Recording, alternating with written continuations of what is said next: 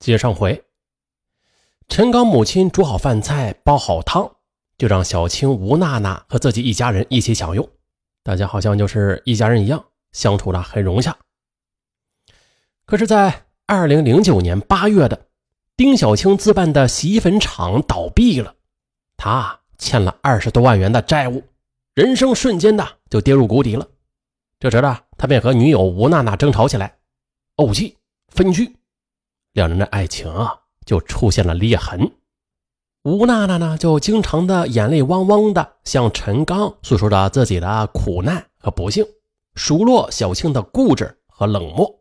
哎呦，看到美丽的吴娜娜楚楚可怜的样子，陈刚的心里就升腾起一股怜惜和疼爱。他用自己的方式来安慰吴娜娜，开车陪她兜风，请她喝咖啡，带她去看电影。邀他来自己主管的夜总会喝冰啤酒、唱歌，甚至还给他发短信提醒他注意天气、增添衣服。得知吴娜娜有胃疼的毛病，还特意的为她准备了各种胃药和她喜欢吃的巧克力、苏打饼干等等。当年十二月份的，丁小青要去深圳出差三个月，就拜托陈刚照顾女友吴娜娜。陈刚是满口答应，可此后的。一直暗恋吴娜娜的陈刚，却开始大胆公开的追求吴娜娜。吴娜娜过生日那天的，他带她去了一间优雅的酒吧喝红酒，还将一条白金项链和一套兰蔻化妆品送给了她。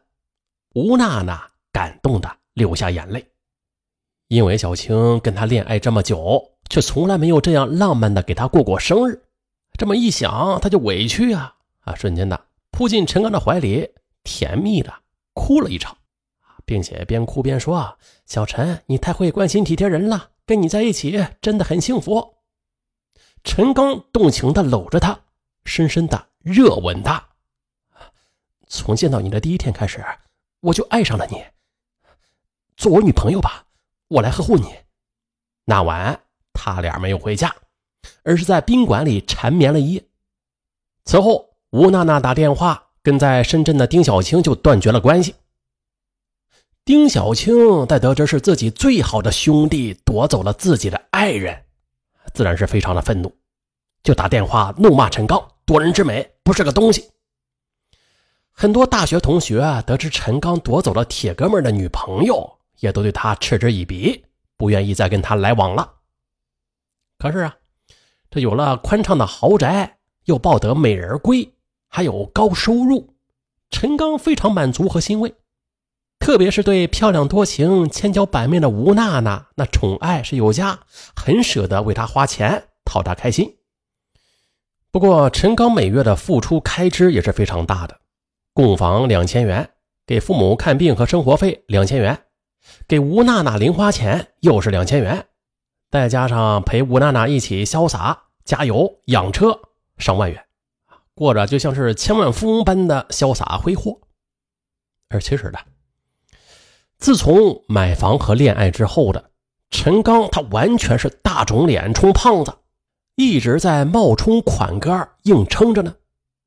自从买房之后的夜总会的生意也渐渐的变得清淡起来，他每月收入多的时候啊是一万多元，少的时候只有五六千元，这点收入。根本就不够他疯狂的花销的，可是他还是得硬撑着，坚持把这房子给供养下去，把爱情维系到底。二零一零年六月，闻名全国的重庆打黑风暴是席卷而来了，夜总会的生意自然是日益清淡起来，老板辞退了很多员工，而陈刚他虽然没有被辞退吧，但是只能是每月拿个。两三千元，交了房款之后的，连父母的生活费都拿不出来了。高额的供房款和潇洒挥霍的恋爱费用，就像是几座大山一样，压得陈刚噩梦连连，喘不过气来。到了二零一零年十二月，他的五张信用卡透支高达十二万余元，数家银行向他发出了追讨黑色通知书。还有两家银行向法院起诉他赖账和恶意透支欠款，希望法庭强制其还款，并且对他实行治安拘留。陈刚吓得到处找朋友和亲戚说尽好话，去哀求啊，筹借款项，同时又卖掉自己的那辆伊兰特轿车，筹了八万余元，还了两家银行的欠款，这才免除了蹲牢狱之灾。可是他向朋友借款，经常是借这家还那家。啊，就像是拆了东墙补西墙，被朋友追债也是追得焦头烂额。最后，他又在夜总会认识了一个专门放高利贷的赵老板，经常的就向赵老板借钱应急。赵老板呢也是非常慷慨的借给他钱。开始时他只敢借几千或者万余元，然后再住个十天半月的，又从别的朋友处借钱及时给还上。老板见他很殷勤的伺候自己，又很讲信用，因此就没有给他利滚利。再后来，他借钱是超过了六万元，经常拖着不还，和这下的赵老板就冒火了，给他加上了高利息，五万元要他每天还利息两千元。哇呀，不到一个月呢，他连本带利的还了十二万元。如果不还，可以按照黑社会规矩。斩首断脚，三刀六洞。哎呀，陈刚吓得又是以房子做抵押，又向另外一位老板借了八万元，这才还清了这个高利贷，免去了一场血光之灾。啊，尽管几次欠款涉险，可是他还是欠着别人八万多元的债务呢。他给别人是说尽好话，留了翻利的欠条，这才没有弄出更大的乱子。可是啊。他为这些债务还是揪心的，坐卧不安，寝食难安。沉重的债务几乎压垮了陈刚，他高价滋养的爱情也跟着出现了裂痕。被外债压迫的焦头烂额时，陈刚给吴娜娜的钱也少了，或者根本就拿不出来了。啊，这没有金钱物质的滋润养护，吴娜娜对陈刚啊，自然是强烈不满了。两人见面呢，就要为一点小事而喋喋不休，就这么吵着吵着，这心就都凉了。吴娜娜对苟延残喘的爱情也是没了兴趣，成天借口要加班，干脆的与一帮姐妹逛街、玩耍、打麻将、跳舞，有时候啊，连陈刚的家也不回了。二零一一年四月，见儿子憔悴不堪和精神恍惚，并且啊。拿回来补贴家用的钱也少了，陈母就询问儿子近况，但是陈刚怕母亲担心呢，就不敢把自己几乎是断了收入和欠巨款外债又受逼迫的事情告诉母亲。直到后来的母亲从他一个朋友处得知内幕之后呢，母亲非常心疼儿子为这个家付出的艰辛，决定自食其力挣钱来养这个家。二零一一年六月，陈刚再一次失业了，于是他就焦急的四处去托人找工作。可是同学朋友都是爱莫能助，他也是四处碰壁，天天为交房子的月供费而抓狂。为此呢，他即便是不睡觉、不吃饭，也要玩命的去打零工。他夜晚就去帮别人贴治牛皮癣的广告。这早上又跑农贸市场帮别人扛箱、卸车、装蔬菜，上午再到一个鞋厂啊帮忙去，呃做质检和设计模具。一个人每天来回的要打三四份工，辛苦劳累疲倦，啊就连走路啊都神情恍惚。终于的，二零一一年十二月，积劳成疾的他终于是累到了吐血。昏倒在了公共汽车上，啊，他被好心人送到医院进行抢救，医生就强迫他住院，不然已经累出了胃穿孔和患心肌炎的他只有死路一条了。可是陈刚住院之后，这收入就没了。吴娜娜来看望他两次之后的，就发短信给他，哎，说他不再爱他了，断爱分手吧。陈刚为此大哭一场。母亲来到医院照顾他，看到他面黄肌瘦，天天呢也是以泪洗面的，而更可怕的是啊，他已经有两个月没有交按揭款了，银行就发来了催缴通知书，并且一再强调，按照合同规定啊，这住房半年不交按揭款，就视为自动放弃该房的拥有权，银行将收回或者拍卖他现在的房子。接到催款通知的陈刚心急火燎，他拔掉输液管，挣扎着起床要出院。他呀要去打工挣钱，可是母亲不让，医生不准。他不敢想象啊，如果房子真的被银行收回了，那他还怎么在这座城市里边立足啊？那就等于毁掉了他一切呀！那是要了他的命。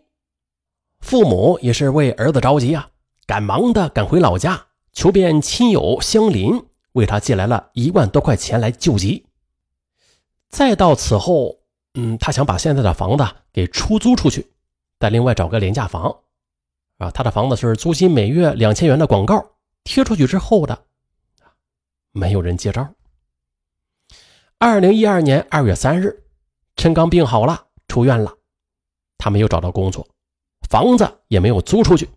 银行又一张催款通知书啊，摆在了他面前，心急如焚呐，跟父亲商讨应对办法。父亲也为他筹集房款，弄得这鬼火直冒，没好气的就责骂他：“为了你那套房子，你硬是要把你母亲折磨死，你才甘心呐！”电话里，善良的母亲也是数落他不量力而行，超前消费，惹出了这么多麻烦。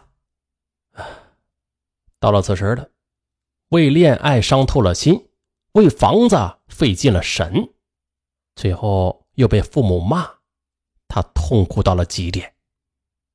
眼看着心爱的房子也不属于自己了，亲人们也是哀怨四起，侧目相向了。曾经的幸福和所有的快乐转瞬即逝，陈刚感到撕心裂肺的疼痛，他恨自己买了这套豪华的房子。他恨自己不该夺人之美，拥有这个物质女人的爱情。就这样的痛苦和揪心的陈刚，花尽了身上仅有的一百多块钱，买了八瓶啤酒，在一个酒吧里狂喝，很快就烂醉如泥。他狂骂狂哭，一直到二月四日凌晨三时许的，他才踉跄的回到家，在卧室门外又是大呼小叫。让吴娜娜起床出来跟他谈判。接着，他又摸出了身上的打火机，点燃了放在客厅布艺沙发上的棉絮。之后的，他就在客厅里边转悠，任火势蔓延。熊熊大火很快的就烧着了沙发、沙发上的衣服和客厅的墙壁顶棚。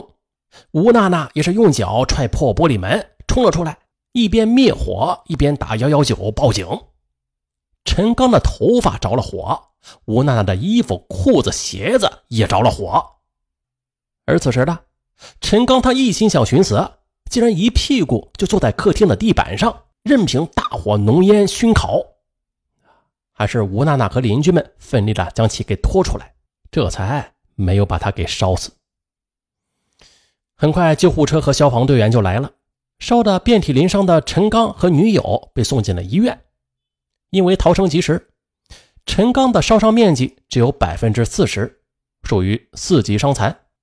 吴娜娜除了脚背被玻璃门划破数道口子之外的头发、眉毛被烧掉，头部、手臂、肩膀被烧出大水泡，烧伤面积只有百分之二十。大火烧掉了沙发、窗帘，又烧坏了电视机、桌椅，烧坏了客厅、书房和厨房，损失两万元左右。万幸，是因为消防队员救火及时的，这才没有造成更严重的祸患和恶果。二零一二年的三月六日，重庆市九龙坡分区以涉嫌放火罪将陈刚刑事拘留。三月十二日被批准逮捕。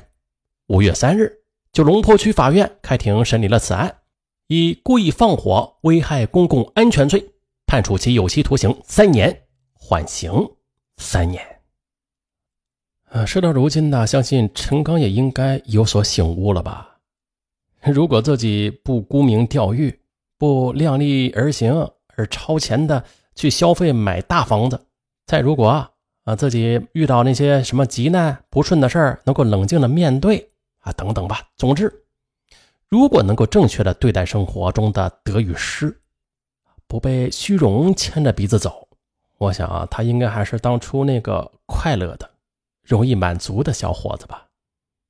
可惜了，人生没有如果。好了，本期案子就到这儿，我是尚文，咱们下期再见。